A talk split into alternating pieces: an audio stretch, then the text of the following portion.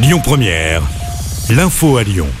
Bonjour à toutes et à tous. Dans l'actualité, le dernier bilan des violences survenues hier soir à Lyon après les demi-finales entre la France et le Maroc.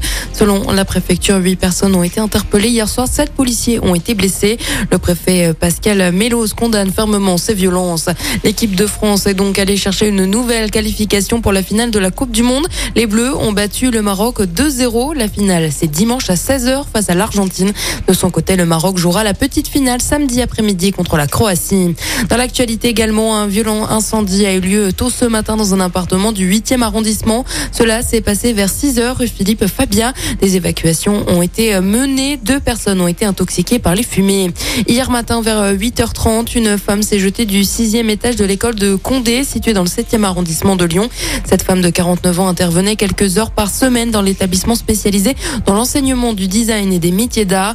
Pour une raison encore inconnue, elle a sauté depuis la terrasse de l'établissement. Une cellule psychologique La prime de Noël est versée dès aujourd'hui pour 2,3 millions de foyers. Cette aide exceptionnelle mise en place depuis 1998 varie de 150 euros à 442 euros en fonction de la composition du foyer.